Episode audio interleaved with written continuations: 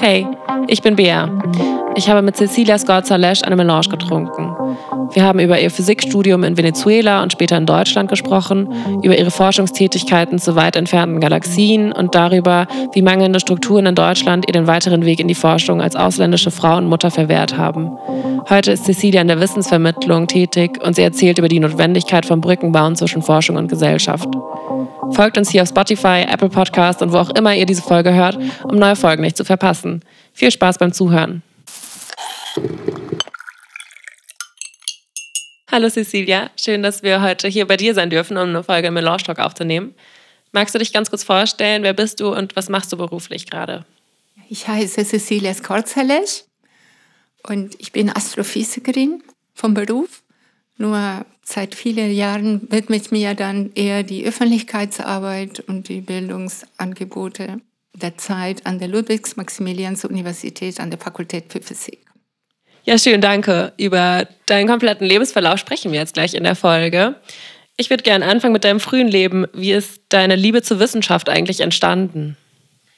Ja, ich bin quasi mit einem Mikroskop in der Hand aufgewachsen, weil meine beiden Eltern Biologe, Biologin und Biologe waren oder meine Mutter lebt noch und Professoren beide an der Universität in Merida in Venezuela.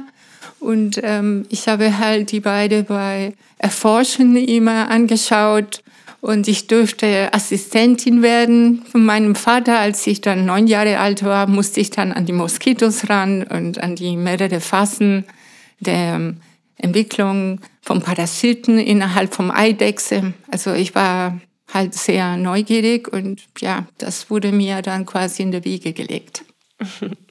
Sehr schön, hast du das gesagt, also dass sie das in die Wiege gelegt wurde. Wie bist du von der Biologie zur Physik gekommen? Ja, durch einen äh, Physiklehrer, der sehr enthusiastisch war in der Oberstufe.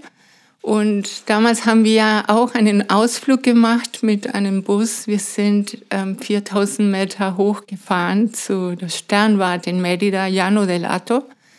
Und dann dort habe ich zum ersten Mal große Teleskope gesehen und ich durfte durchschauen. Und was ich dann gesehen habe, hat mich einfach gepackt, fasziniert ähm, darunter Saturn oder Kugelsternhaufen. Und an, der, an dieser Nacht habe ich entschieden, Astronomin zu werden.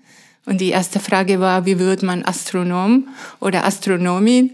Da musste man dann Physik studieren. Und unglaublich fünfeinhalb Jahre später habe ich dort meine Diplomarbeit gemacht. so kam ich dann dazu. Wie alt warst du, als du das entschieden hast? Ich war schon 18. Okay. Und dann äh, hast du dein Studium noch in Venezuela gemacht? Ja, ich habe dann Physik an der Universität de Los Andes studiert und habe dann ähm, den Glück, dann Professor Gustavo Brusual dort zu treffen. Das ist ein Mensch, der sich mit Extragalaktik beschäftigt. Das heißt, außerhalb der Milchstraße die ganze Welt da draußen im Weltall und die Galaxien. Erforschung ähm, und das hat mich sofort gepackt. Das wollte ich dann unbedingt machen. Und wann bist du nach Deutschland gekommen? Ich bin dann halt nach meinem Diplom, ähm, habe ich dann eineinhalb Jahre noch Astronomiekurse belegt in Venezuela bei, bei dieser sehr hervorragenden Forscherinnen und Forscher. Und dann kam ich 1989 dann nach Heidelberg für, zuerst auf eine Tagung und dann ging es weiter mit einer kurzen Veröffentlichung und dann habe ich angefangen, dort zu promovieren. Was war dein Forschungsthema zu der Zeit? Kannst du das vielleicht verständlich für uns alle Nicht-Physikerinnen und Physiker erklären? Ja, es geht um Galaxien und es gibt ähm, verschiedene Arten von Galaxien. Mein Schwerpunkt lag bei der elliptischen Galaxien. Das sind riesige Monstergalaxien, die bestehen aus Milliarden von Sternen. Und die sitzen inmitten vom Haufen von Galaxien. Und die werden dann dort größer und größer, weil sie Satellitengalaxien akkretieren, die verschmelzen und die wachsen und wachsen. Das sind wirklich Kannibale, wie man das so sagen kann. Und ähm, da passiert sehr viel in der Dynamik, in der Kinematik, in der Rotation, in der Entstehung. Und das hat mich sehr fasziniert. Hast du manchmal das Gefühl, wenn, äh, wenn du dich in der Forschung mit so Themen beschäftigst, die so weit weg sind, dass du so ein bisschen den Bezug zur Realität oder zur Welt um dich herum verlierst? Ähm, ja, also war ein Blick weit, weit weg. Und das geht sehr viele Forscherinnen und Forschern so. Man ist fasziniert von einem Objekt. Und ähm, es fällt dann am Anfang an, wirklich zurückzukommen. Diese, dieser Weg zur Erde, vielleicht können wir uns unterhalten, äh, das hat lange gedauert. Mhm. Also ich blieb dann jahrelang in diesem ferne Galaxienhaufen bei 50 Millionen mhm. Lichtjahre weit weg. Und später über Infrarotastronomie, Exoplanetenforschung kam ich dann zurück zur Erde. Und wie lange hast du das beforscht, bis du zurück zur Erde gekommen bist? Ja, also wie gesagt, ich habe drei Jahre lang promoviert und dann habe ich dann zwei Postdocs-Perioden. Ähm, das war innerhalb von einem Sonderforschungsbereich und ich durfte weiter in der Forschung, aber dann kamen die Kinder. Mhm. Und ähm, das war für mich ein Schnitt und da musste ich mich entscheiden, was zu machen und das brachte mich dann eher zu, zu Öffentlichkeit und Bildungsarbeit. Das heißt, ich konnte das nicht vereinbaren, mhm. beides. Mhm. Und äh, das waren so wie acht Jahre nach der Promotion. Woran lag das, dass du Familie und Wissenschaft nicht vereinbaren kannst? Also ich glaube, das ist ein super verbreitetes Problem, aber ich würde voll gern mit dir darüber sprechen, weil ich glaube, das bei voll vielen resoniert. Ja, also es hat sich viel geändert. Heutzutage ist es nicht äh, wirklich vergleichbar wie damals. Ich rede vor, vor 27 Jahren, 30 Jahren. Ähm, zuerst, es gab keine Krabbelgruppen. Ähm, das heißt, drei Jahre lang bleibt man dann zu Hause, sei es, dass man ein Au-pair-Mädchen hat. Und dann kommt dann die Kindergarten, der Kindergarten und dann, ähm, das hört um 12.30 Uhr auf und dann muss man die Kinder abholen und dann die Schule, die Grundschule geht es genauso. Das stand in krass Kontrast zu was ich in Venezuela erlebt habe, weil mhm. dort habe ich immer Ganztagsschulen besucht ich bin in eine Kita der Universität dort ähm, aufgehoben worden und ich, ich gehörte dazu und zwar ganztags. Und als ich abgeholt wurde, habe ich dann Professorinnen, Professoren, Studenten gesehen und ging dann entlang der Labore. Und das hat dann ermöglicht, dass meine Mutter als Professorin tätig blieb, trotz vier Kindern. Und dieser Trotz sollte kein Trotz sein, sondern es sollte eine Einheit bilden. Die war Mutter und Professorin und das konnte sie vereinbaren. Und was ich dann in Deutschland vermisse noch, sind diese Ganztagsangebote. Finde ich super spannend, dass du das erzählst, weil ich glaube, unser eurozentristischer Blick und ähm, unser, ja, unsere Vorstellung, dass Deutschland so eine Sozialwirtschaft hat, ähm, ist halt einfach gar nicht so, wenn man sich andere Beispiele in der Welt anschaut, wo dann Frauen viel besser arbeiten können, auch mit viel mehr Kindern. Also ja, spannend. Warst du da die ganze Zeit in Heidelberg oder mit den Kindern? Äh, ja, ich war in, die ganze Zeit in Heidelberg. Ich habe damals mit dem Direktor der Landessternwarte, wo ich dann promoviert habe, gesprochen und über Ideen und meine große Schmerz, weil äh, die Leistung ging dann, wuchs und wuchs mehr, dieser Leistungsdruck. Vor 30 Jahren hat man oder haben die deutsche Forscher in der Astronomie ein, zwei Papers veröffentlicht und auf einmal kam ein Druck für Papers pro Jahr, wenn mhm. man dann überhaupt eine Chance haben will, Professorin zu werden. Und das habe ich am Anfang wirklich gemacht. Ich habe mich bemüht, aber dann die anderen fingen an, 12, 14 Stunden täglich zu arbeiten. Das konnte ich dann nicht mehr mithalten. Und ich habe dann mit Schmerzen aufgegeben, weil ich leidenschaftlich in der Forschung war. Aber der Direktor der Landessternwarte kam und sagte, macht was anderes daraus, aus was du weißt. Und dann habe ich eine Astronomieschule gegründet, zuerst für Kinder, dann kamen die Lehrerinnen dazu, dann kamen die Schülerinnen und Schüler der Sekundarstufe und die äh, Gymnasiallehrerinnen und Lehrer und so habe ich dann eine neue Karrierebahn dann ergriffen. Super schön. Also bist du, warst du dann quasi in der Vermittlung tätig und hast Leute dafür begeistern wollen, was, was du in der Wissenschaft schön fandest? Ja, aber vorher habe ich gedacht, da kenne ich mich nicht aus. Und was mich fasziniert hat, war, ähm, die Natur des naturwissenschaftlichen Denkens. Mhm. Und ähm, dann, äh, bevor ich dann anfing mit der Astronomieschule, war ich zwei Jahre in der Philosophie mhm. mit, mit einer Philosophin, die leider sehr früh gestorben ist, Daniela Beiler-Jones. Und mit ihr habe ich ein tolles Projekt über zwar die Natur, der naturwissenschaftliches Denken. Wie natürlich ist so zu denken. Fazit, es ist nicht natürlich, es gehört eine Menge Training dazu. Man lernt dann zwischen zwei Räumen eine Koordination zu machen, zu, zum Beispiel der Raum der Ideen, der Fragen koordiniert man mit dem Raum der Experimente, der Belege und die Variablen. Und das, das ist immens. Und von dort ging ich in die Entwicklungspsychologie und dann habe ich dort mit Sabina Pauen, eine Professorin, dann im Gebiet erforscht. Wie bringe ich dann die kleinen Köpfe bei, gute Wissenschaftler zu werden? Und der Funke der Begeisterung gehörte dazu, die Motivation, aber auch viele Übungen. Mhm. Was habe ich gemacht? Wie war es? Was habe ich jetzt geändert? Abstraktes Denken gehört dazu.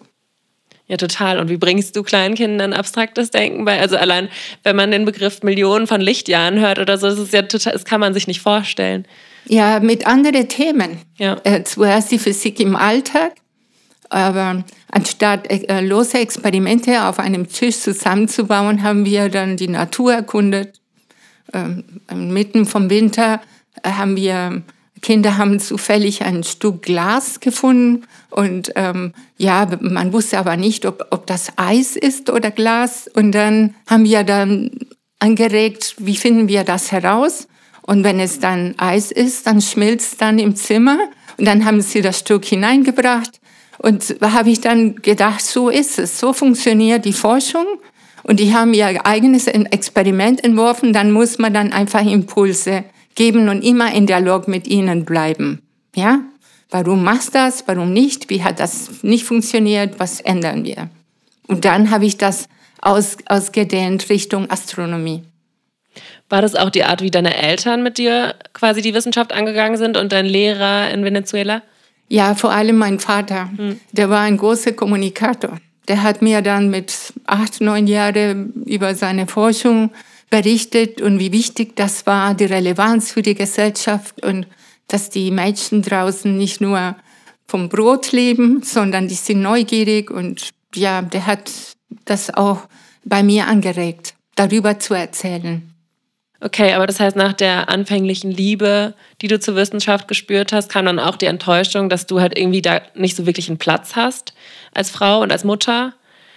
Ähm, wie wie war denn der Wechsel für dich zur Vermittlung? Ja, es war nicht einfach.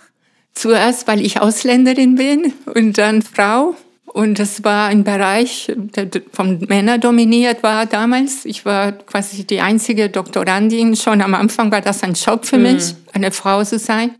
Und dann mit sehr viel Selbstbewusstsein habe ich die, das Ganze gepackt. Und dann habe ich gedacht, ähm, ja, die Kommunikation erfordert viel Emotionen, viel Begeisterung und die, ich verstehe die Kommunikation nicht in One Way, man vermittelt was, sondern in Dialog. Und ich war immer offen für, für die Fragen, die die anderen Menschen hatten und ich habe alles gegeben, dass, damit sie dann mit nach Hause gehen und was verstanden haben. Und ja, das wuchs, das ging dann weiter und weiter mit der Zeit bekam ich da mehr Sicherheit. Mhm. Aber ich musste sehr oft Uni wechseln. Ich war von der Uni Heidelberg durch diese sechs Jahre Grenze limitiert, dann bin ich in der Uni Stuttgart und, und dort habe ich ein Bildungsprogramm für eine fliegende Sternwarte entworfen. Das ist ähm, von der NASA und DLR gewesen und die erste deutsche Lehrer sind dann zu NASA mit mir gegangen und wir sind dann nach Hawaii geflogen und haben die ganze Nächte beobachtet und und zurück. Und nach einer Weile ging ich, ging ich dann wieder dann nach Heidelberg für andere Kinderprogramme und mhm. Bildungsprogramme. Kannst du ein bisschen mehr über das Programm erzählen, wo äh, ihr mit den LehrerInnen nach Hawaii geflogen seid? Was war das? War das so Physiklehrerinnen, die ja. dann quasi auch selber einfach durchschauen lernen sollten? Ja, es ist so, es gibt dann eine Community in Deutschland von Physiklehrerinnen und Lehrer, die, die gern Astronomie vermitteln in ihre Schulen. Und es ging in den Bereich in, ähm, dazu die Infrarotastronomie, nicht im visuellen Bereich, die nicht mit normalen Teleskopen, sondern mit einem Infrarotteleskop, die, das Zentrum der Milchstraße zu sehen oder halt äh, die Moleküle im Weltall, ob da draußen Wasser gibt oder nicht. Ähm, und, und sie haben nicht selbst beobachtet, aber die haben dann dort gesehen, wie die Forscher das tun und wir haben das Ganze elementarisiert für ihre Schulen. Daraus entstand ein tolles Programm. Und irgendwann hast du dich auch dem Klimawandel zugewandt. Wann war das und wie kamst du dazu? Ja, das kam dann über die Lektüre, über die Forschung vom extrasolaren Planeten. Also es gibt einen Bereich der Astronomen und Astronominnen, die sich damit beschäftigen, die suchen nach eine zweite, dritte Erde. Aber was ist eine Erde? Und was sind dann die Bedingungen für Leben auf der Erde? Und dann habe ich angefangen, über die Chemie des Lebens zu lesen. Woher kommen, das wusste ich ja vom Studium, dass die Chemie fürs Leben ähm, wird brütet im Kerne von den Sternen. Aber wie entstehen Erden? Und dann habe ich realisiert, das sind so viele so Zufälle, Ereignisse, die zusammenkommen mussten, damit die Erde entsteht. Und dann war der Blick zurück zur Erde sofort da. Und der, der Wunsch, die Erde zu schützen und das zu vermitteln, wie besonders die Erde ist und wie allein wir eigentlich sind im Universum, in der Milchstraße. Der nächste Nachbarstern ist bei viereinhalb Lichtjahre Entfernung. Das, das in ein, mit einem normalen Raumschiff dauert es 70.000 Jahre. Das heißt, du hast es äh, während deiner Zeit der Forschung, hast du dich noch dem Klimawandel zugewandt oder eher in der Vermittlung dann? In der Vermittlungsphase. Weil während der Forschung war ich hochfokussiert. Das ja. wird auch verlangt. Das geht nicht anders. Ja. Du musst ein Experten oder Expertin werden in einem sehr schmalen Gebiet und du musst dann spitzer werden.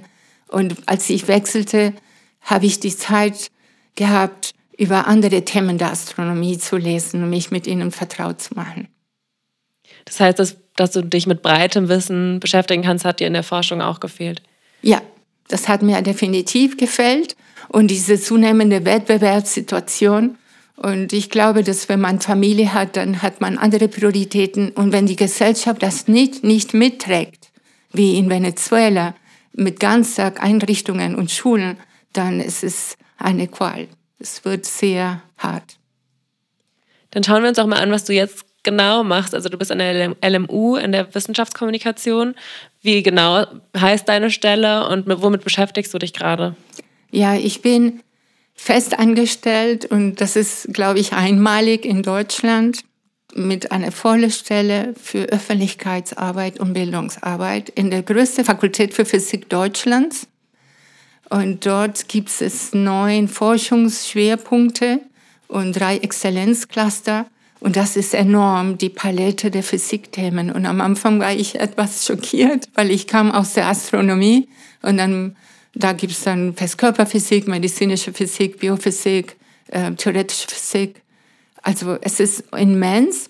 Und ähm, dann musste ich mich ein ganzes Jahr vertraut machen. Und darüber Öffentlichkeitsarbeit zu machen, war eine große Herausforderung. Und 2019 habe ich dann der erste Tag der offenen Tür der Fakultät für Physik. Und da kamen so viele Menschen zu uns und die wollten herausfinden, was wir dann machen in der Physik. Und das war ein Erlebnis. Und ich mache jährlich sehr viele Veranstaltungen für Schülergruppen und vor allem viele Lehrerfortbildungen. Und dort entstand äh, das Projekt Klimawandel, Verstehen und Handeln.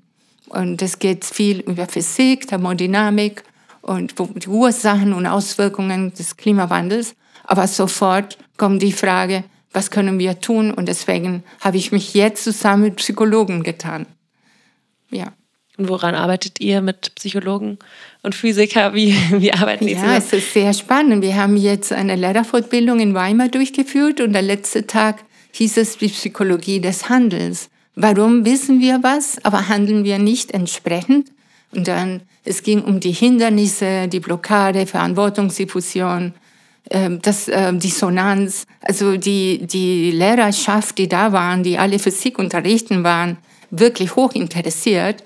Und ein zweiter Beitrag ging über Gruppendynamiken. So wie kann man dann die Impulse geben, und neue Räume schaffen in der Schule, damit Schülerinnen und Schüler sich zusammentun, eine neue Identität entsteht und Selbstwirksamkeit erfahren. Das ist hochspannend. Das finde ich ganz toll. Du hast eben gesagt, dass du die einzige Stelle Vollzeit für Öffentlichkeitsarbeit an der Uni hast, richtig? Ja, also es ist halt sehr selten, dass sowas vorkommt.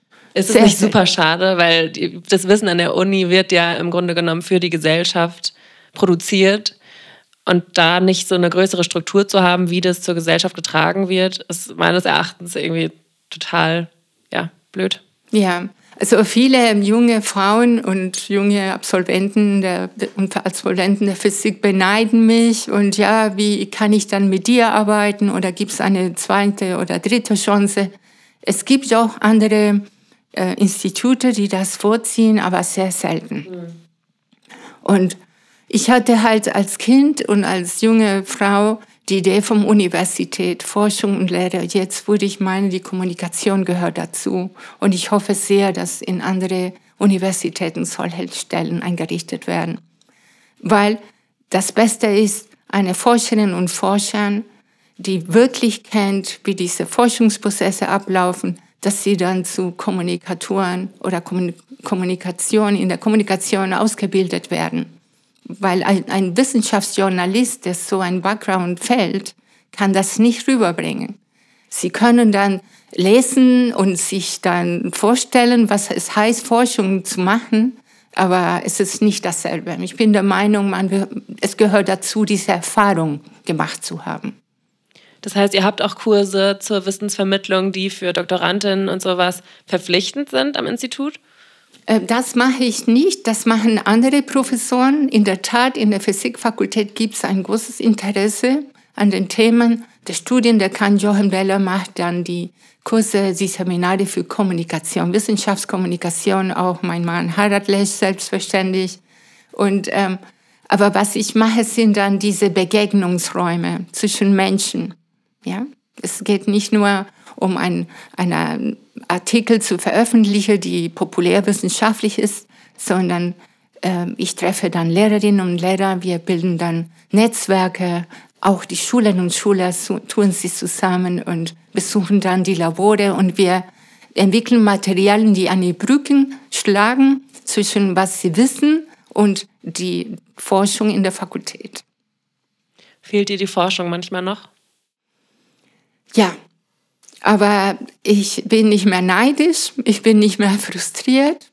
Ich bin einfach neugierig und ich frage viele Forscherinnen und Forscher, was sie machen. Und sehr oft muss ich sagen, kannst du das bitte nochmal wiederholen mit anderen Worten? Weil, ähm, obwohl ich Physikerin bin, bin ich nicht in der Lage, sofort das zu verstehen. Und das liegt daran, dass, wie Hannah Arendt sagte, unser Wortschatz und Art der Sprache hat sich so entfernt von der normalen Sprache der Menschen, dass wir das wieder lernen müssen. Und ähm, ich habe sehr viele Hiwi-Studentinnen und Studenten, die das lernen. Ja. Und das macht Spaß, wenn ich sehe, sie bemühen sich und die elementarisieren. Die haben den Mut zu elementarisieren. Viele Forscherinnen und Forscherinnen wollen das nicht.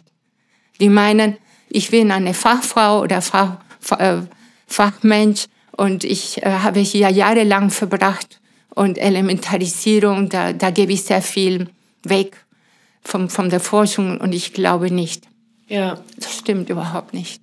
Ja, ich glaube, das wird auch oft kritisiert an ForscherInnen oder Wissenschaftlerinnen, die populärwissenschaftliche Bücher schreiben, dass sie das so vereinfachen, dass es im Grunde genommen dann falsch ist. Wie siehst du das? Ja, ich finde die Kritik wirklich ist, ist nicht begründet. Im Gegenteil, so wir verpassen große Chancen für neue Generationen. Und in Zeiten von Fake News, ja, wenn sind die Menschen an uns und wenn wir dann reden und sie nichts verstehen, dann haben wir ihnen null geholfen. So mehr denn je brauchen wir mehr Wissenschaftskommunikation. Was wünschst du dir für die Zukunft der Wissenschaft? Ich wünsche mir, dass die Studentinnen und Studenten mehr freie Räume haben. Viele würden sehr gern mit mir intensiver arbeiten an die Planung und Durchführung von, von Veranstaltungen für, für die Öffentlichkeit und die, die finden wenig Zeit. Es sind dann meine Hiwi-Studentinnen und Studenten, die das können im Rahmen von ihrer Verträge. Und das finde ich schade, ja, dass sie wirklich äh, kaum freie Räume haben. Und ich hoffe, dass, dass die, also ich würde mir wünschen, dass in der Universität diese Wettbewerbsmentalität und diese mehr Ökonomisierung, dass es dann wirklich zurückgeht und dass es mehr um Austausch von Ideen und, und Vermittlung und vor allem die Übertragung von Leidenschaft. Glaubst du, früher war das für Studierende leichter, sich irgendwie mehr unterschiedliche Fächer anzuschauen, die interessant für einen waren? Weil wenn ich uns unsere Stundenpläne jetzt anschaue, dann ist es alles super getaktet und super vorgegeben.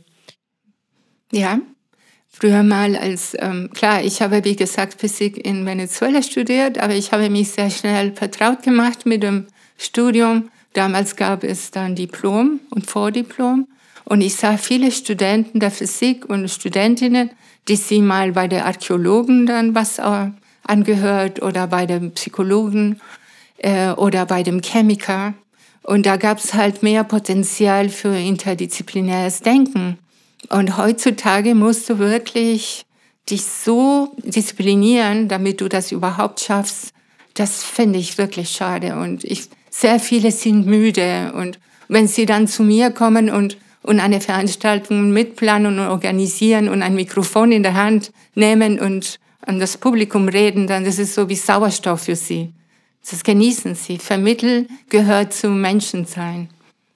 Ja, ich finde vor allem auch bei der Klimabeforschung oder Klimawandelsbeforschung ist Interdisziplinarität ja super wichtig. Aber wie lernen wir das, wenn wir nicht mit anderen Studierenden in Kontakt kommen? Das ist super schwierig. Ja, es ist sehr schwierig, weil je mehr du dich spezialisierst, desto enger wird deine Art und Weise der Betrachtung der Welt. Du suchst dir dann nur ganz schmale Bereiche. Und der Klimawandel ist per se interdisziplinär. Und wir haben einen Klimakoffer entwickelt mit Experimente, und ähm, da gibt es Andockungsmöglichkeiten für die Chemie, die Versauerung der Ozeane oder die Biologie, die Zerstörung der Ökosysteme durch den Klimawandel. Und dann selbstverständlich die Geografie mit dem Klimasystem der Erde. Und ähm, ja, die Religionslehrer kommen zu uns und machen die Experimente. Und die sagen zu uns, ich werde nie mehr die, diese Schöpfungsgeschichte der Bibel vorlesen, ich werde dann erzählen, wie die Erde entstanden ist aus einer Gas- und Staubwolke.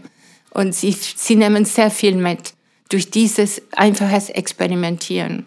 Super schön. Magst du abschließend noch was sagen?